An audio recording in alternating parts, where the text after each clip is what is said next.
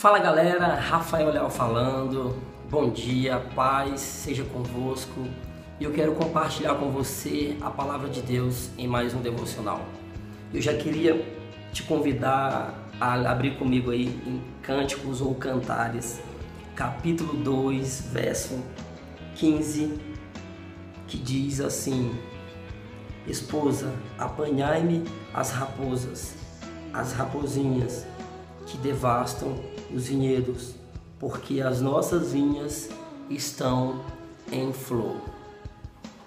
Não sei se você conhece esse termo, raposa é um animal muito astuto, mas eu quero focar no, no termo que ele segue dizendo raposinhas. As raposinhas elas são um parasita que elas entram na vinha, na plantação e elas devastam tudo elas são muitas das vezes imperceptíveis, elas entram de uma forma que a gente nem consegue identificar e ela é capaz de devastar tudo.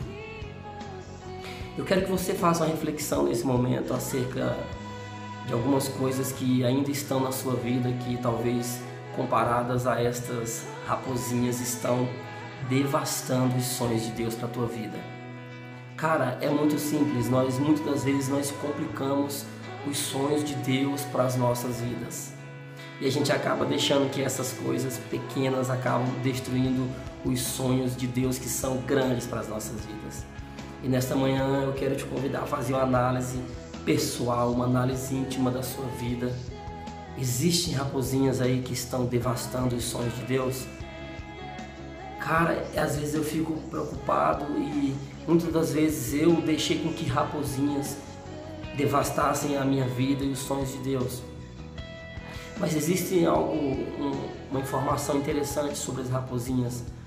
Muitas das vezes o dono da plantação, que nesse caso é a sua vida, é preciso que ele chame um especialista para identificar o que está acontecendo, o que está fazendo toda aquela plantação morrer. E muitas das vezes ele é preciso chamar o especialista, e o especialista é Jesus.